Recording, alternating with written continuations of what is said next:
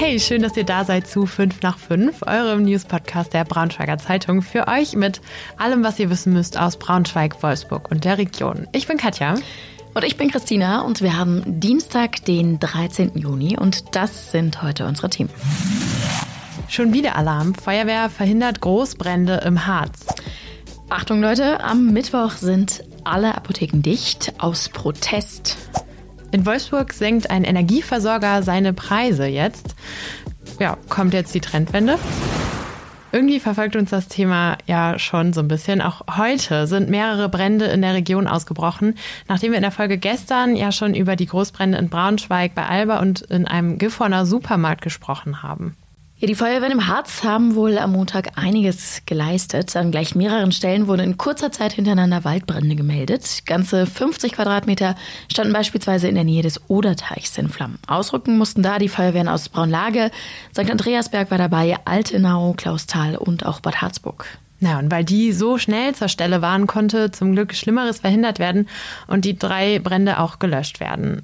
Ich war aber am Wochenende im Harz und ich kann euch sagen, der Boden da ist so krass trocken schon wieder. Also ich hoffe wirklich, dass wir in diesem Jahr ohne Großalarm auskommen. Ja, und die Brände verfolgen uns aber wirklich. Also es hat nicht nur im Harz gebrannt, in Salzgitter macht das und hat in der Nacht zu Dienstag auch eine Scheune in Flammen gestanden. Zum Glück ist niemand zu Schaden gekommen, aber das Feuer, das hat sich auch ziemlich schnell auch in Wohngebäude ausgebreitet. Jetzt sind die Brandermittler zur Stelle. Auch hier gibt's ziemlich, ziemlich krasse Fotos. Ich habe mir die vorhin angeguckt. Wenn ihr auch mal rüberschauen wollt, klickt auf braunschweigerzeitung.de. News zum Brand des Aldi-Markts im Kreis Gifhorn gibt es auch. Dort soll jetzt ein spezieller Feuerspürhund der Brandursache auf die Schliche kommen. Wenn es da was Neues gibt, dann lest ihr das natürlich auch bei uns. Den Text verlinken wir euch auch. Christina, also, du hast es gestern schon gesagt, aber deine Stimme klingt irgendwie immer noch ein bisschen angeschlagen. Hast du dir da schon in der Apotheke was geholt? Äh, nee, ich hoffe noch, dass das von alleine weggeht, dass mein Körper das irgendwie auf die, auf die Kette kriegt wieder.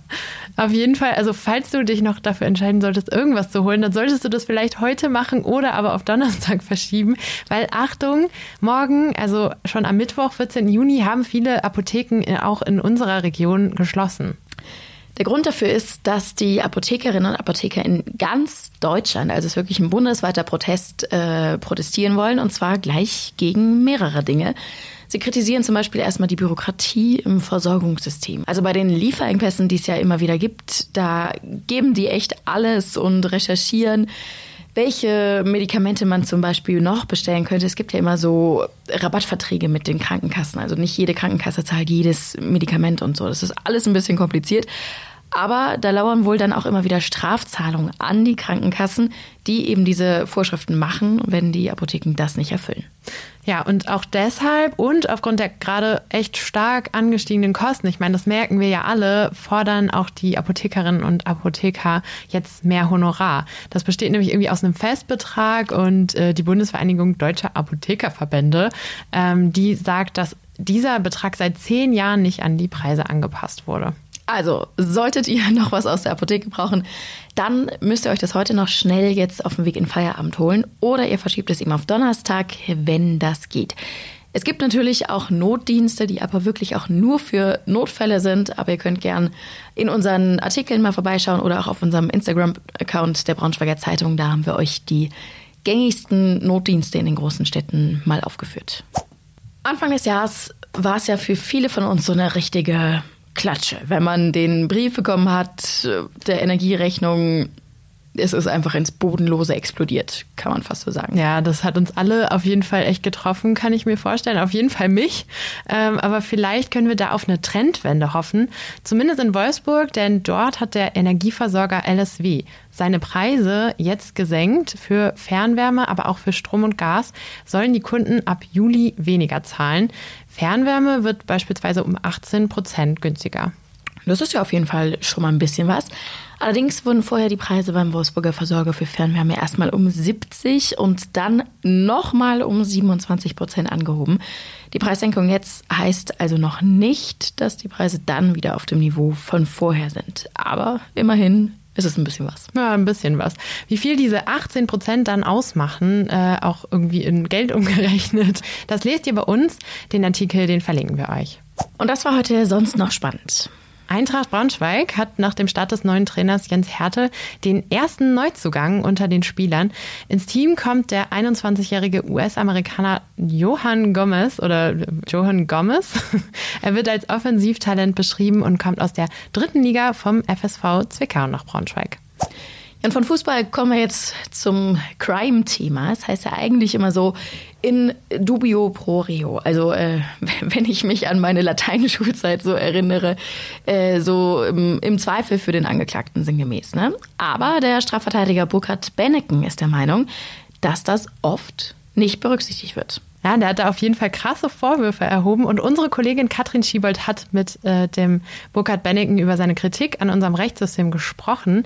Da erzählt er unter anderem, und das ist total spannend, aus seinen Erfahrungen auch als Verteidiger. Es ist der Wahnsinn, was da alles hinterstecken mag. Ja, oder wir haben einen Fall, da hat mein Kollege Hans Reinhardt verteidigt, und zwar den Polizeibeamten, der einen Tatverdächtigen im Ergebnis auch geschlagen hatte, weil dieser Tatverdächtige dann gesagt hatte, dass äh, das Opfer zu Tode gekommen, äh, das war doch eh eine Schlampe, die hatte es verdient, ermordet zu werden. Und dann ist dem Polizeibeamten die Hutschnur hochgegangen und dann hat er ihm ja spontan eine Ohrfeige gegeben und daraufhin erfolgte dann ein sofortiges Geständnis dieses Tatverdächtigen der sagte dann, ich war das, ich räume alles ein, ähm, ich bin der Täter. Mehr sagte er allerdings auch nicht. 14 Tage später gab es dann äh, ein DNA-Gutachten und dann stellte sich heraus, die DNA-Spuren sind gar nicht von diesem Tatverdächtigen, sondern von einem anderen, der dann zum Glück auch gefasst wurde. Und dann kam dieser Tatverdächtige, der auch 14 Tage in U-Haft saß, frei. Aber da sieht man mal, wie schnell so ein falsches Geständnis abgegeben wird. Ja, mega interessant, was äh, Benneken da erzählt. Die ganze Story könnt ihr in unserem Crime-Podcast Tatort Niedersachsen hören. Den Link zur Folge stellen wir euch in die Show Notes. Was hast du heute im Feierabend geplant, wenn du nicht zur Apotheke gehst? Ähm, gute Frage. Soweit habe ich noch gar nicht gedacht. ich muss eigentlich das Bad putzen. Hm, okay, das klingt nicht so toll. Aber vielleicht skippe ich das auch und setze mich auf den Balkon in die Sonne. Es ist halt einfach wirklich mega, mega schönes Sommerwetter und eigentlich zu schade zum Badputzen. Und wer auch nicht unbedingt sein Bad putzen will, ähm, sondern vielleicht lieber eine Abkühlung im Freibad sucht, ähm, schaut doch einfach mal auf unseren Insta-Account der Braunschweiger Zeitung. Da haben wir euch eine Übersicht für die Freibäder in Braunschweig zusammengestellt. Ja, und da könnt ihr dann mal so ein bisschen stöbern und euch aussuchen, äh, worauf ihr Bock hättet, wenn ihr nicht das Bad putzt. Vielleicht gucke ich da auch noch mal. Das ist doch besser, glaube ich. Das war's auch für heute schon von uns. Wenn ihr Fragen, Themenideen oder Kritik oder sowas habt, schickt uns gerne WhatsApp an die Nummer in den Show Notes oder ihr meldet euch direkt per E-Mail bei uns an 5 nach 5 at funkmedien.de.